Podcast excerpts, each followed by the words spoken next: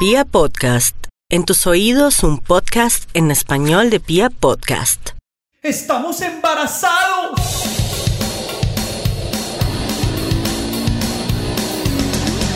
Los pañales, la comida, las pataletas, el jardín, el colegio, la primera adolescencia, la segunda adolescencia. la carrera, ¡no!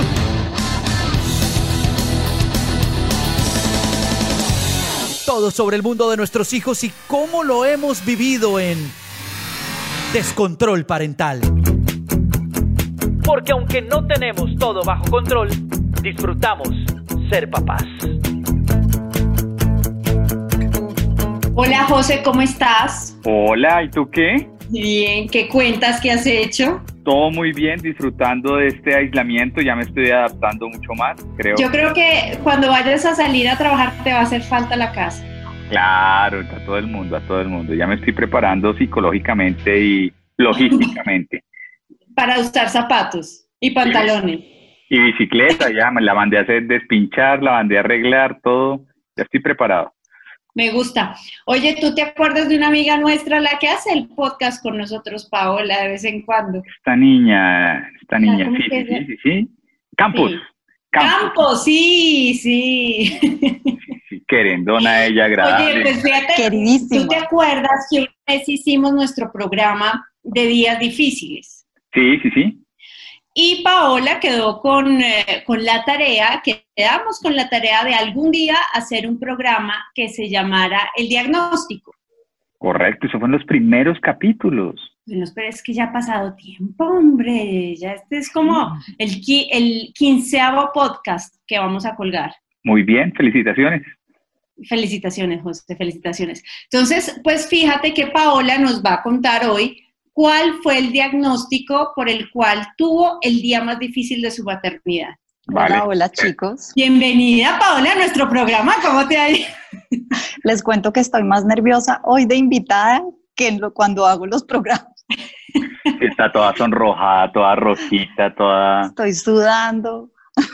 Bueno, pues Paola hoy nos va a contar, eh, nos va, va a ser como la continuación de ese, de ese programa que hicimos de los días difíciles.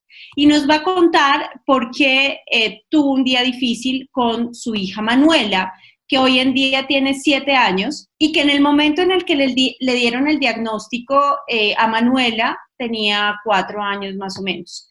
Entonces, Paola, cuéntanos, ese, Hola, ese hola. día del podcast quedamos en que tú ibas en el carro, que te acordabas perfecto de la canción eh, que iban escuchando ese día, que tú sabías en tu corazón que, re- que lo que el médico te dijo ese día y que faltaba confirmar con unos exámenes que durarían dos meses en entregarte, tú sabías en tu corazón que eso era, que, que eso era una realidad. ¿Qué era lo que era una realidad? O sea, cuando nosotros salimos del consultorio que el doctor nos dijo, mire, tengo la sospecha de que es esto, nosotros salimos y empezamos a buscar y a mirar, obviamente nos dijo, no busquen en internet, que es lo que todos los médicos le dicen a uno, no busque por internet, pero pues fue lo primero que hicimos. Y cuando leí todo lo que era esta condición que se llama síndrome de Williams, fue como tener un rompecabezas donde tú has tenido en todos estos años un montón de fichas y hay un nombre que las unen. Y aunque teníamos que esperar dos meses, porque era un, es un examen genético, es un trastorno genético, eh, el examen es demorado, fueron dos meses de espera muy duros, pero fueron dos meses en donde yo luchaba, mi cabeza luchaba con mi corazón, porque era, yo en el corazón quería que fuera negativo, pero en la cabeza ya tenía clarísimo que, que eso era, que ese era el diagnóstico de mi hija. ¿Qué es el síndrome de Williams? El síndrome de Williams, de Williams es un trastorno genético poco común que ocurre entre uno de cada 10.000 personas y es completamente aleatorio, o sea, a cualquier persona le puede pasar, no es que lo heredó o que mi familia venía o la de mi esposo, sino es algo completamente aleatorio y es una delesión, o sea, te voy a dar el nombre técnico y te lo explico con palabras, es una delesión del cromosoma 7. ¿Qué es una delesión? Es una borrada. En el momento de la fecundación se borró una información que puede ser una micro de lesión o una de lesión. Los casos varían dependiendo de la información que se borró, como un pedacito de información que se borró en ese cromosoma 7 y esa borrada, dependiendo de lo pequeña o lo grande que haya sido, puede generar un- una serie de problemas y de enfermedades. No es una enfermedad, síndrome de Williams no es una enfermedad porque no tiene una cura, es una condición, es un trastorno. Lo que sí se puede tratar es los problemas y las enfermedades que vienen con, la condición, ¿sí?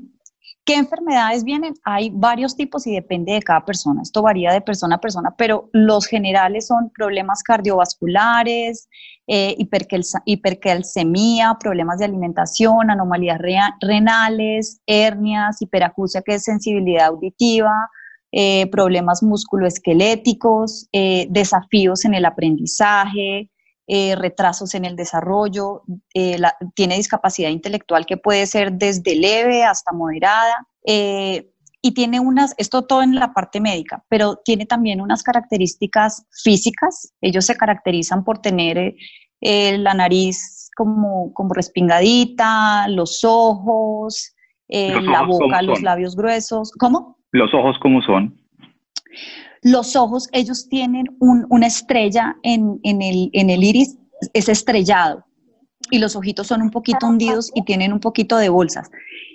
Esto varía también, varía. Hay, hay veces tú ves al niño y tú ves las características completamente claras, en otros los rasgos son un poquito más leves, depende del caso y tiene unas características muy típicas en su personalidad, que esto es lo que hace que esta condición, que es, es poco conocida, se me olvidó decirles, es una condición que está, es uno de cada 10.000, por lo tanto está dentro, está clasificada dentro de las enfermedades poco comunes, las enfermedades huérfanas que también llaman, por lo tanto es poca la investigación, poco lo que sabe, las personas no lo conocen y por eso para nosotros como padres cuando tenemos un hijo con una condición poco conocida, lo que queremos es como darlo a conocer porque sufrimos mucho, porque los médicos no lo conocen, en los colegios no los conocen y, es difícil encontrar un diagnóstico. Y continuando con las características, tiene unas características muy bonitas en su personalidad y es que son muy extrovertidos. Ellos son hipersociales, tienen una necesidad de socializar, de contacto, de contacto físico, eh, son muy simpáticos, son muy empáticos, entonces son, son chiquitos que sienten lo que siente la otra persona, tienen unas características también, te, estoy dando ahora como todo lo positivo y es que tienen un oído, tienen un oído extraordinario, pueden ser músicos, eh, tienen una memoria prodigiosa, no se les olvidan los nombres, no se les olvidan las cosas, son, son muy musicales, ellos oyen una canción y se la graban inmediato, eh, son muy empáticos eh, y esa personalidad extrovertida y social es muy bonita en los niños. Ya en la medida que van creciendo, pues esto va generando ya un poquito más de, de problemas. Pero pues a rasgos generales, eso es síndrome de Williams. Cuando ustedes se enteraron de la noticia, tu, tu segunda bebé ya había nacido o estaba, venía en camino? No, ya, ya había nacido, tenía dos años. ¿Y cómo es la relación entre ellas dos? Pues mira, la relación de ellas es muy bonita. Yo siempre digo que, que Gabriela, mi hija menor, es la mejor terapia que Manuela ha podido tener, porque ellos tienen muchas dificultades motoras, motrices finas y gruesas. Entonces, Manuela no fue una niña exploradora que trepara, ella se demoró para gatear, para caminar, para toda la parte de desarrollo eh, motor se demoró y Gabriela es una niña muy ágil. Entonces, cuando Gabriela nació y empezó en toda esa fase exploradora, a treparse por todos lados, Manuela la seguía. Y así ha sido siempre la, la dinámica de ellos. Ellos también tienen mucha dificultad en programarse. Digamos, para un niño algo que es normal como programar un juego y inventarse algo, para Manuela es muy difícil. Ella no logra programar un juego. Ven, entonces Gabriela la guía y hasta el día de hoy Gabriela es la líder, es la que dice cómo es el juego y la ayuda muchísimo. Y creo que ver a su hermana es un, gran estímulo para, para Manuela. Y en este momento, si te digo en este momento, eh, hay veces parece hermana mayor, parece mayor que Manuela es. Gabriela tiene una personalidad muy protectora y siempre quiere ayudarla, siempre quiere como guiarle, decirle cómo se hacen las cosas. Eh, y creo que ella, sin haberle nosotros dicho nada, yo creo que ella ya entiende que su hermana tiene ciertos desafíos y, y muy del corazón siempre quiere como ayudarla. Pau, cuando, cuando tú supiste el diagnóstico de Manuela, tú tenías a una niña en tu cabeza, o todos tenemos a un niño en nuestra cabeza, a nuestro hijo tenemos pintado a nuestro hijo, que es el que nosotros nos pintamos, todos los papás, que resulta que a medida del tiempo, pues uno va viendo que no es el hijo que uno se pensó en su cabeza, no, no es el hijo que uno diseñó. Eh, hay, hay papás que se sueñan con tener el hijo músico y resulta que le sale médico, yo qué sé. Hay niños que son, eh, lo que tú decías, exploradores y bueno, y son un poco más pasivos. Pero cuando hay, digamos que un abismo tan grande en lo que uno se sueña y lo que realmente va a ser, ¿cómo fue esa transición de soñarte a tu hija y de aceptar a la Manuela que es? Mira, eso fue un proceso muy doloroso y te lo voy a decir de una forma un poco dura, pero fue lo que la psicóloga me dijo y fue lo que me ayudó a mí como a reaccionar y como empezar a salir como de mi tristeza, de mi dolor, de mi rabia.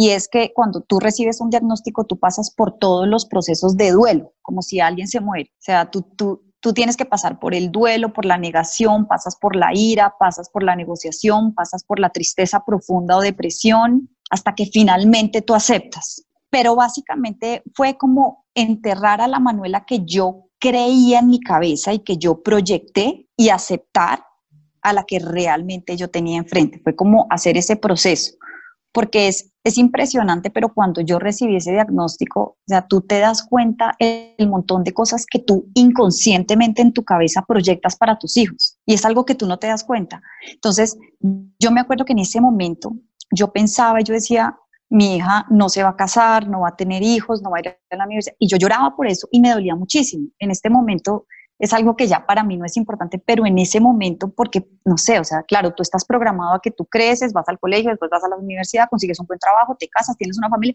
Entonces, pensar que mi hija no iba a cumplir ese camino que todos hemos seguido y que como que la sociedad te dicta qué es lo que tienes que seguir, en ese momento para mí era como dolorosísimo y, y no sabía cómo administrarlo pero también ha sido un proceso de etapas, o sea, lo último es la aceptación, pero en el camino tú todas las veces te vas encontrando alguna cosa que tienes que aceptar. Es como que yo siento que es un proceso que no sé si acabe algún día. La verdad, yo, yo hablo con mamás que ya van mucho más adelante que yo y yo creo que es algo que no acaba. Yo creo que toda la vida tú vas a tener que aceptar alguna cosa. Yo, yo he vivido duelos, otro tipo de duelos en mi familia y eso yo sé que afecta la relación de pareja. O es muy difícil, digamos, que otra vez volver a coger piso para continuar.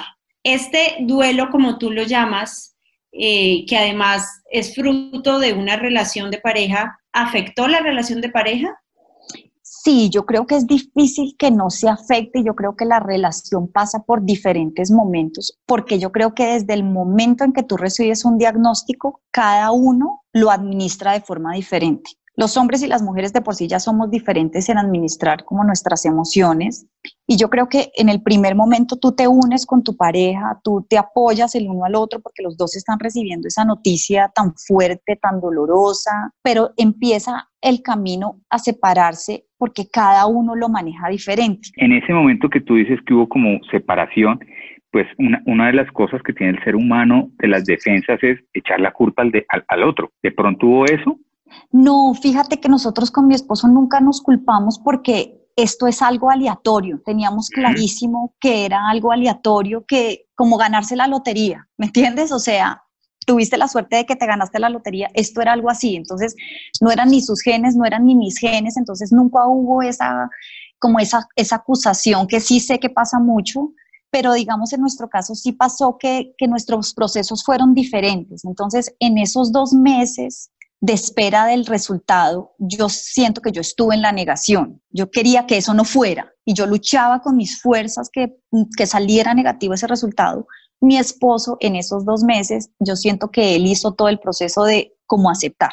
Entonces estábamos en tiempos diferentes y, y siento que hubo un momento en que era tan doloroso para nosotros esa noticia, hablarla, porque pues eran dos meses donde estábamos esperando un diagnóstico que tampoco era que íbamos a contarle a nadie porque tampoco era seguro, pero pues los dos en el corazón sabíamos que sí y evitábamos, nos evitábamos. Yo, yo siento que, que llegó un momento en que nosotros estábamos en la misma casa, pero como que nos evitábamos porque sabíamos que iba a llegar ese tema no, y no queríamos hablar de ese tema porque para los dos era muy doloroso. ¿Cómo tú administras la información que tienes sobre tu hija con tu hija? Es decir, eh, ¿Cómo sabe Manuela? Pues yo creo que los niños igual, eh, yo no sé, llevan un faro interior que les va diciendo o que nos ha dicho a todos cuando somos niños, tú eres así, te gusta esto, puedes hacer esto, esto no lo puedes hacer. Yo creo que a todos nos pasa.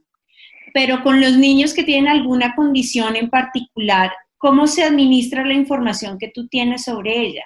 Que ella vaya sabiendo que hay algo distinto en ella y que cómo, cómo le vas administrando, dosificando esa información, si se la das o no se la das, ¿cómo funciona eso? Pues mira, Manuela es una niña que es muy consciente y ella desde el comienzo siempre se ha dado cuenta de sus diferencias, de sus desafíos, de lo que le cuesta. Eh, y fue un poco por esas diferencias, por esos desafíos que yo llegué a ese diagnóstico. Yo no llegué por ningún doctor, ningún doctor vio nada, eh, yo siempre tuve dudas en por qué se demoraba para esto, por qué se demoraba para otro. Yo consultaba con los pediatras porque como nos cambiamos tanto, pasé por varios pediatras, pero nunca nadie vio nada, nunca nadie me dijo nada, todo el mundo me decía no es normal. Pero creo que, que un poco ver, verla a ella y mi instinto me llevaron como, como a descubrir y darme cuenta de toda esta información y por la misma conciencia que ella tenía de, pues de que le costaban las cosas, entonces, ella es muy consciente y en la medida que ha ido creciendo, yo empecé mucho con el, como con el discurso de todos somos diferentes, a unos nos cuesta algunas cosas, para otros es más fácil otras, no pasa nada. Pero eh, el año pasado, estando en colegio grande, ya en un grupo de 20 niños donde ella ya se puede comparar, es mucho más evidente lo que le cuesta y, lo difícil que para ella pueden ser muchas cosas. Ella, para ella es muy difícil lo que para los, demás es como lo normal. Escribir, organizarse, eh, administrar su tiempo, administrar su cuerpo, administrar todo eso le cuesta muchísimo. El, el proceso de escritura es demasiado difícil para ella. Y ella empezó a notar, empezó a notarlo mucho, empezó a estar muy frustrada y nosotros decidimos el año pasado, en junio, hablar con ella y decirle que ella tenía una condición. Eh, yo en mi blog, eh, eh, creo que fue el año pasado, diseñé una muñequita como mostrando todas las cosas buenas que el síndrome de, Williams trae y con esa muñeca yo se la mostré, le expliqué que era una niña que tenía todas estas habilidades pero que al mismo tiempo también tenía ciertos desafíos y fue con esa muñequita que yo le expliqué a ella y yo siento que para ella fue como, como un alivio porque fue entender que había un porqué de sus dificultades, más no porque soy una incapaz o... Y creo que en la medida de todo este año, ella poco a poco ha ido como madurando. Yo se lo dije, sabes, no es algo que se lo estoy repitiendo todo el tiempo, pero últimamente ella ya es muy consciente de que su dificultad es por Williams. Y ella me lo dice. Me dice, es que Williams no me deja ella es muy explosiva, ellos tienen dificultad en controlar sus emociones, entonces cuando tiene como esos ataques de emociones, ella me dice, es que es Williams, es que Williams está dentro de mi cabeza y no me deja. Entonces yo siento que para ella es bueno entender que hay algo, ¿sí me entiendes? Que, que pues e, ella nació así, es como, como cuando tú naces sin una pierna, pues tú sabes que eso fue lo que te tocó y tienes que aprender a lidiar con eso y yo pienso que para ella ha sido más fácil como tener un porqué, hay, un, hay una condición, tú tienes esto y esto es lo que te va a dificultar el camino y tu camino no va a ser el mismo que para los demás niños y nos va a tocar luchar más y nos va a tocar pues tener un poquito un camino más difícil. Entonces yo creo que que poco a poco le voy, pues, e, e, ella misma va descubriendo lo que le cuesta y así poco a poco, poco a poco yo también la voy ayudando a que organice esa información dentro de ella para que la sepa administrar. Ahora hablabas el tema del colegio, ella ya está en colegio, pero ¿cómo fue esa búsqueda de la búsqueda del colegio, saber que ella tenía una condición diferente? Entonces, yo sé que ahora hay colegios que son muy incluyentes, pero quisiera saber si tuviste obstáculos o al contrario, en los colegios en los que tú eh, ibas, mm, fue algo muy, muy satisfactorio porque te dan muchísimas, muchísimas, eh, llamémoslo así, como, como alegrías de que eh, Manuela podía estudiar ahí. José, mira, esa es una realidad que vivimos todos los padres que tenemos niños con condición y es una triste realidad y es con algo que tú te tienes que enfrentar que es muy doloroso. Una de las cosas que me dio muy duro también fue esa búsqueda de colegio porque me coincidió con que tuve cambio de país. Yo llegué a Colombia y era justo en el momento en que ella estaba en la edad de entrar a colegio.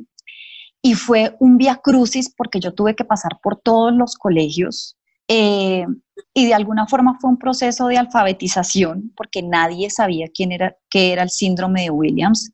Entonces yo iba, oía todo el discurso del colegio, en todas las presentaciones de los colegios siempre te van a decir que el colegio es inclusivo Eh, pero cuando ya yo decía lo que mi hija tenía, ya no eran tan inclusivos. Eh, entonces muchas puertas se me cerraron, muchas veces me decían, sí, no conocemos tu condición, pero pues vamos a evaluar. Después me llamaban y me decían, mira, sabes que es mejor que no te presentes porque...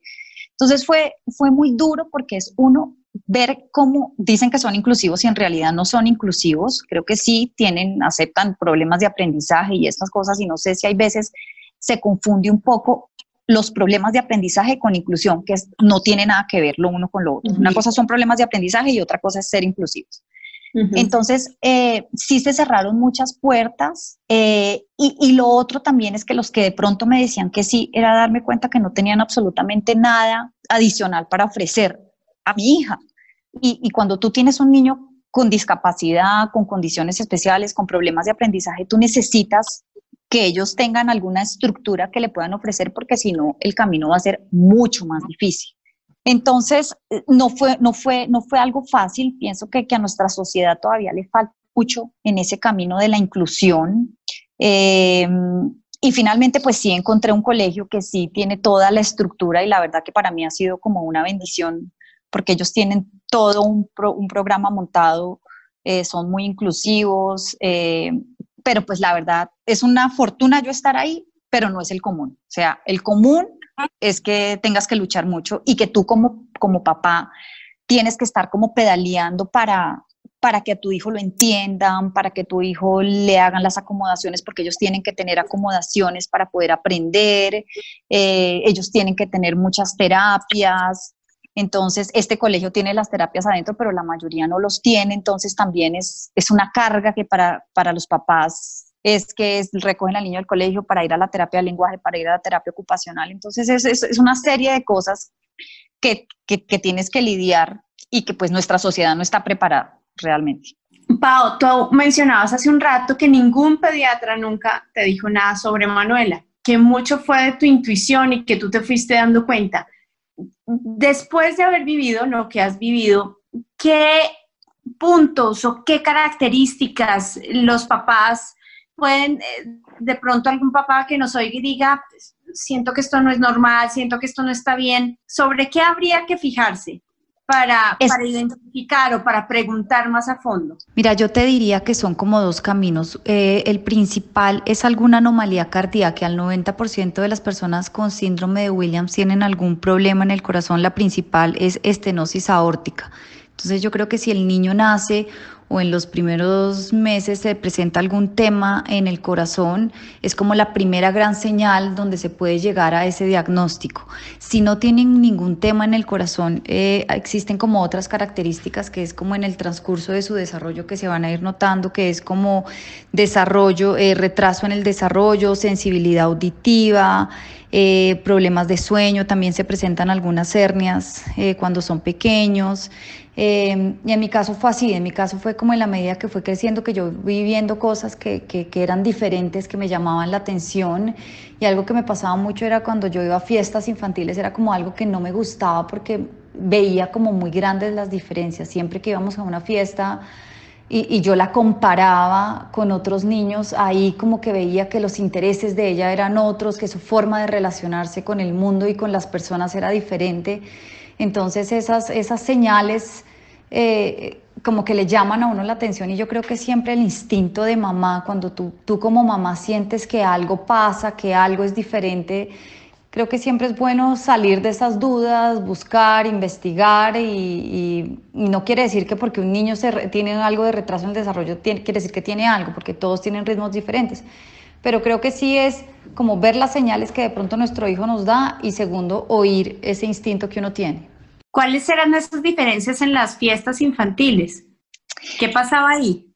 Ella no se iba con los niños, ella se iba siempre con los adultos. Ella se entretenía con una puerta mirando cómo abría y cerraba eh, el ganchito o cómo si habían recreacionistas, entonces ella era la que estaba allá adelante sin ninguna pena, sin ninguna vergüenza, iba allá donde los adultos, ella siempre es interesada en hablar con los adultos, ella siempre quiere socializar, ella siempre quiere tener una charla, pero entrar en el juego con los niños es algo que le cuesta muchísimo y, es algo que le cuesta en el colegio y es algo que les cuesta en general a los niños con Williams y yo creo que a los niños en general que tienen condiciones.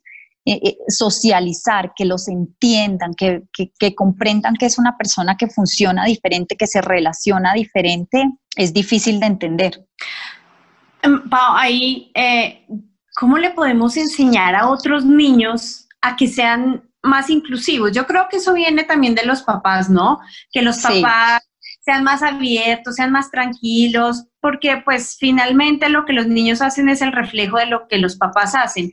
Pero, ¿qué, pautas eh, puede uno tener con los niños para que sean inclusivos, para que eh, acojan a los niños que tienen condición o que tienen alguna dificultad o de aprendizaje o de socializar o una discapacidad? Pues Nata, mira, creo que tú misma diste la respuesta. Yo creo que eso no es de los niños, eso es de la casa definitivamente. Eh, si tú como papá eres inclusivo, si tú como papá le enseñas a tu hijo que somos todos diferentes, que vas a encontrarte en el colegio un niño que es diferente, de pronto un niño que no puede caminar y está en silla de ruedas, un niño que no puede ver, un niño con autismo, porque es que en este momento hay una neurodiversidad de cosas con las que tenemos que convivir y si tú como papá eres abierto y pones ese, ese tema sobre la mesa, para tu hijo va a ser normal. Porque los, niños son completamente ingenuos, los niños son completamente puros, ellos no tienen los filtros. Claro, ellos hay veces les cuesta entender al amiguito que es diferente. Digamos, para mi hija este año, ese ha sido uno de sus temas más difíciles y ha sido uno de los beneficios que me trago la cuarentena a mí que no va al colegio y no tiene que sufrir el hecho de no tengo amigos, nadie juega conmigo, nadie me entiende, porque era un sufrimiento para ella constante. En este momento no lo tiene. Pero yo creo que es un tema más de los adultos que de los niños, como tener esas conversaciones. Yo invito a que los papás tengan esas conversaciones en la casa. Si usted papá sabe que en el salón de su hija, si su, si su hijo está en un colegio que es inclusivo, que, que hay neurodiversidad, que hay muchas cosas, ponga ese tema sobre la mesa y hable con su hijo y explíquele que hay niños que funcionan diferente, que hay niños que se relacionen diferente, que hay niños que de pronto son muy tímidos o de como los autistas que de pronto no hablan, están dentro de ellos, pero pues que tenemos que tratar de entenderlos, de ayudarlos. Entonces yo creo que eso es un tema de los papás, eso no es un tema de los niños, yo creo que somos nosotros como papás que les enseñamos a tener, a ser inclusivos desde chiquitos. Lo que tú dices es muy cierto, pero es una charla que hay que hacerla desde que son chiquitos. No esperar a que sean grandes, porque no. sean grandes ya tienen una barrera predispuesta. Hay que hacerlos desde chiquitos para que mantengan esa puerta abierta. ¿Para, para qué? Para poder entablar una relación con, con personas que tienen una condición diferente.